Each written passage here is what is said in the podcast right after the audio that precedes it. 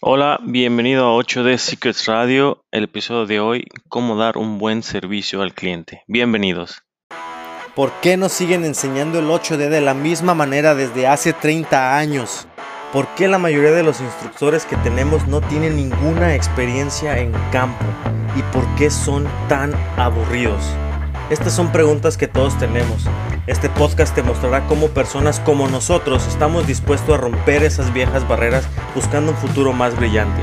Sígueme mientras expongo las tácticas del método 8D más impactantes que yo utilizo y que me han ayudado a catapultar mi carrera profesional y de las cuales nadie, absolutamente nadie está hablando. Esto está dedicado a esos cursos aburridos e instructores inexpertos que en los últimos años solo han destruido este concepto. Mi nombre es Gerardo Muñoz. Bienvenido a 8 de Secrets Radio.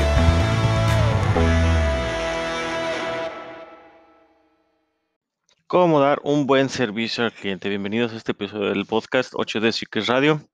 Eh, y vamos de lleno al tema. ¿Piensas que tal vez esto no te aplica o pensarás que como tú no estás en servicio al cliente, tu puesto es muy diferente a estar tratando con clientes, etcétera, etcétera? Piensas que esto no sea para ti, pero estás muy equivocado. Tu jefe o algunos de tus compañeros son tus clientes también. A todo aquel a quien tengas que entregarle algún resultado, eh, algún tipo de, de, entregable, puedes considerarlo tu cliente. No solamente clientes externos, también tienes clientes internos.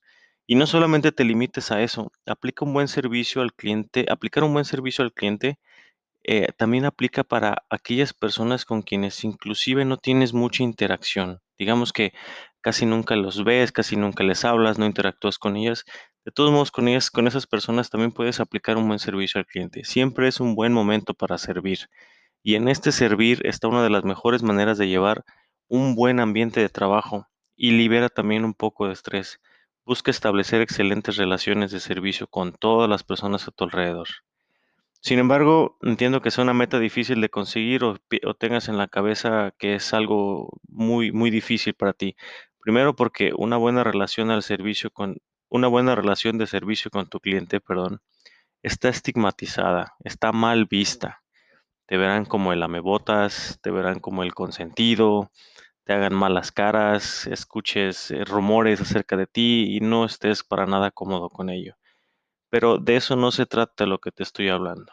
No hablo de llevarle el café a tu jefe diario, no hablo de invitarle el almuerzo a tu cliente, no hablo de decirle que sí a todo a tu jefe, ni tampoco hablo de hablar bien con tu cliente delante de él, ¿no? No, para nada. Yo no hago eso y jamás te lo recomendaría, ya lo he dicho en episodios anteriores, no se trata de eso. Hay mucha área gris entre ser el lamebotas, el consentido, y de plano ser alguien muy apático y que no te interesa absolutamente nada. Ninguno de los dos extremos son buenos, ninguno te traerá consecuencias positivas a largo plazo. Es dentro de esta área gris en donde te debes de mover para conseguir un mejor servicio al cliente. Me ha tocado trabajar con muchos clientes de todas las edades, de todas las compañías, de todas las manufactureras, de varios países, eh, mucha variedad con mis clientes. Te puedo decir que lo que te platicaré hoy yo lo aprendí, si no de mala manera, si fue un poco molesto, pero otras cosas también las aprendí teniendo buenos resultados.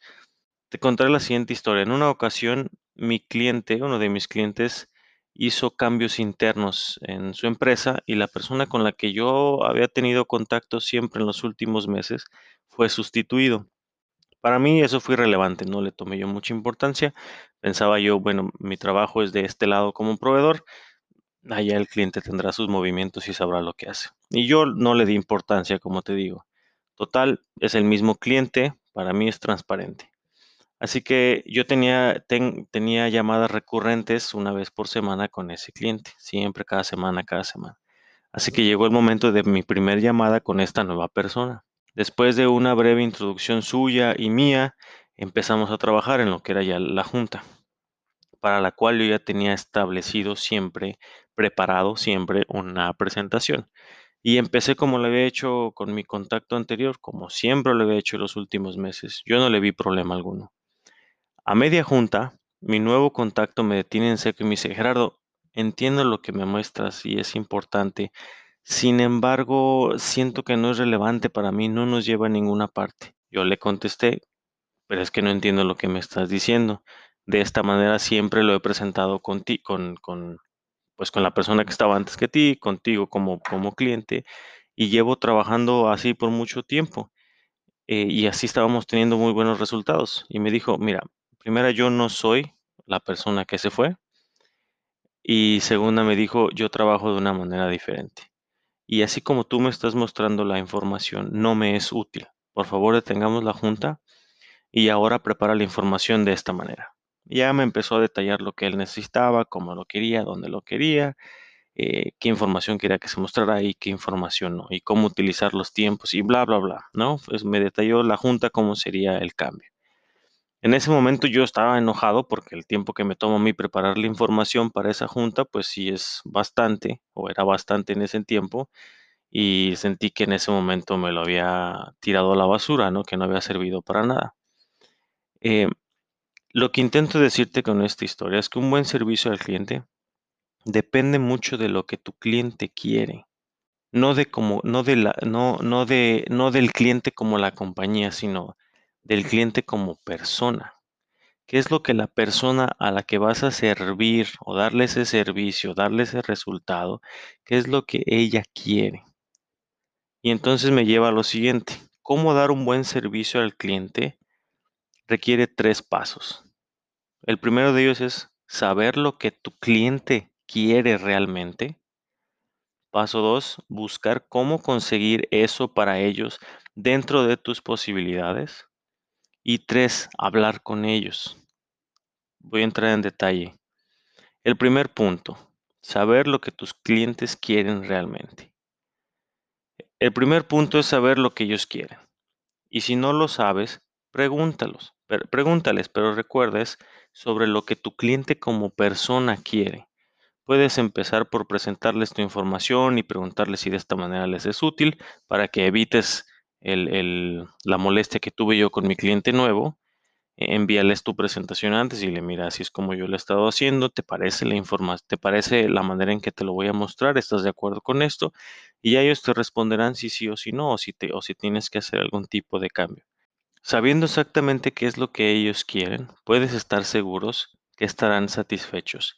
Y sí, la mayoría de los clientes puedes pensar que nunca van a estar satisfechos, pero no es tanto que estén o no satisfechos, simplemente siguen su rol de decir soy el cliente y tengo que estar presionando siempre al proveedor, ¿no?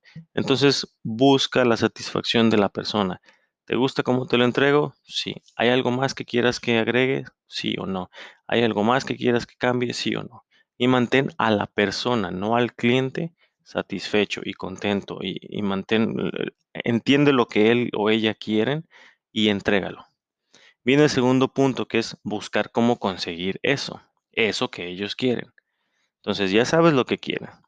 Les preguntaste y fueron explícitos y te lo dijeron. Ahora debes de buscar cómo conseguírselos. El cambio no solo te va a afectar a ti, sino a tus compañeros también. Tal vez, uno de los, tal vez uno de los requisitos de tu cliente es una gráfica que solamente, no sé, los ingenieros de proceso tienen acceso. Y entonces ahora tienes que modificar tu manera de trabajar y ahora pedirle a los ingenieros de proceso que te estén dando estas gráficas, ¿no? Entonces, buscar esas maneras de cómo obtener lo que ahora tu cliente quiere es también muy importante. Se trata, este segundo punto se trata de convertirte tú en una persona eficiente para conseguir lo que el cliente necesita o efectiva. No se trata de hacerlo tú solo. Utiliza todos los recursos que tengas a tu disposición para hacerlo de una manera que no sea estresante para ti. Lo importante aquí es obtener exactamente lo que el cliente quiere y no lo que tú crees que necesita.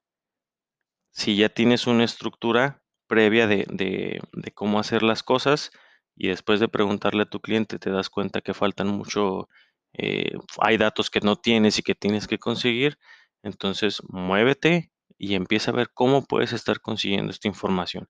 Cierto es que no siempre vas a poder conseguir la información exactamente como la quiere el cliente.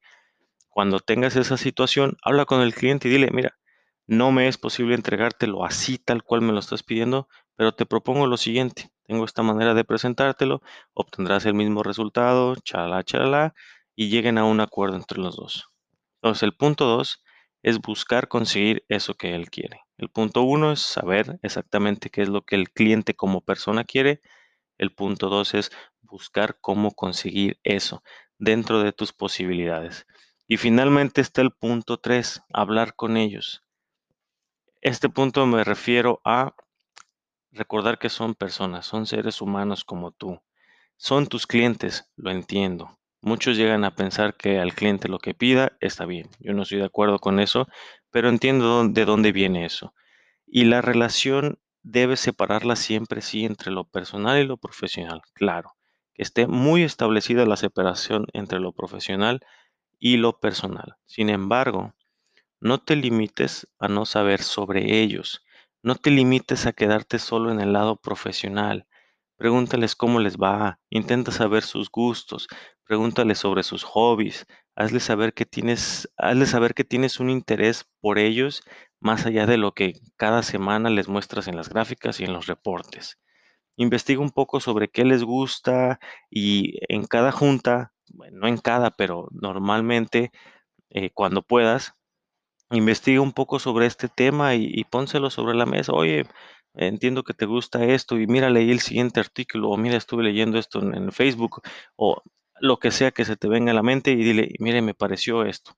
Le das una opinión al respecto, él te da la suya, generas una conversación de cinco minutos, el ambiente es, amable, obviamente, y la discusión será personal, pero muy sana, y, y ellos agradecerán muchísimo este interés, te lo aseguro. Y de vez en cuando, o en la mayoría de las veces, te puedo decir que ellos te van a regresar este gesto de, de, querer conocerlos, de generosidad tuya, te lo van a regresar con retroalimentaciones positivas, con ayudas inesperadas o, o dejando, de, o dejando de lado algún error que hayas cometido y, y pasándotelo como sin importancia, ¿no? Entonces sí tiene grandes beneficios meterte en esa parte eh, un poco más personal, recordar que es una persona la que tienes enfrente con todos sus problemas también y que un buen tema de conversación, tres, cuatro, cinco minutitos que te tomes, solamente donde le hagas saber, yo también tengo mis problemas, tú también eres una persona, podemos platicar de esto sin ningún problema y luego después le damos a lo profesional al 100%, ¿no? Entonces, esos son los tres puntos que yo te puedo recomendar para un excelente, un muy buen servicio al cliente. Punto uno, saber qué es lo que tus clientes realmente quieren como personas. Dos, buscar cómo conseguirles eso para ellos dentro de tus posibilidades.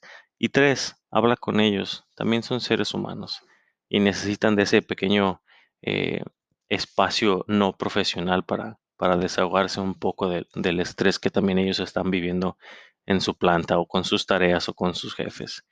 Así que ya lo sabes, para aumentar, para tener un mejor servicio al cliente, usa estos tres pasos y te puedo garantizar que tendrás un mejor y menos estresante ambiente laboral. Nos vemos en el siguiente episodio. Hasta luego. Una de las preguntas más grandes que yo tenía y que sin duda durante mi trayecto me han preguntado mis colegas y compañeros es ¿y qué es un buen 8D? Y si estás escuchando este podcast posiblemente tengas esta pregunta, ¿cierto? Entiéndase por buen 8D aquel 8D que tanto clientes como gerentes lo aceptan. Así que después de más de 2000 8D revisados y la verdad cierta obsesión por tener la respuesta más rápida y efectiva, empecé a notar cierto patrón, un fuerte patrón basado en retroalimentación tras retroalimentación de aquellos 8D considerados buenos.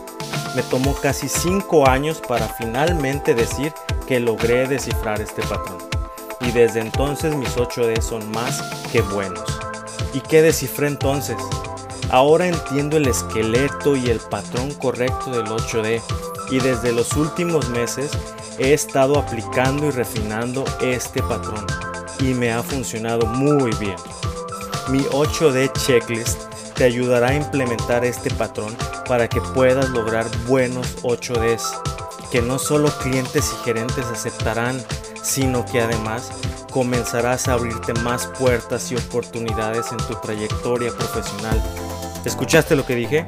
Sé que es una promesa muy grande y lo entiendo. Sin embargo, es lo que yo he estado usando y me ha estado funcionando muy bien. Si quieres empezar a tener mejores resultados, Descarga entonces mi 8D checklist y sigue el podcast.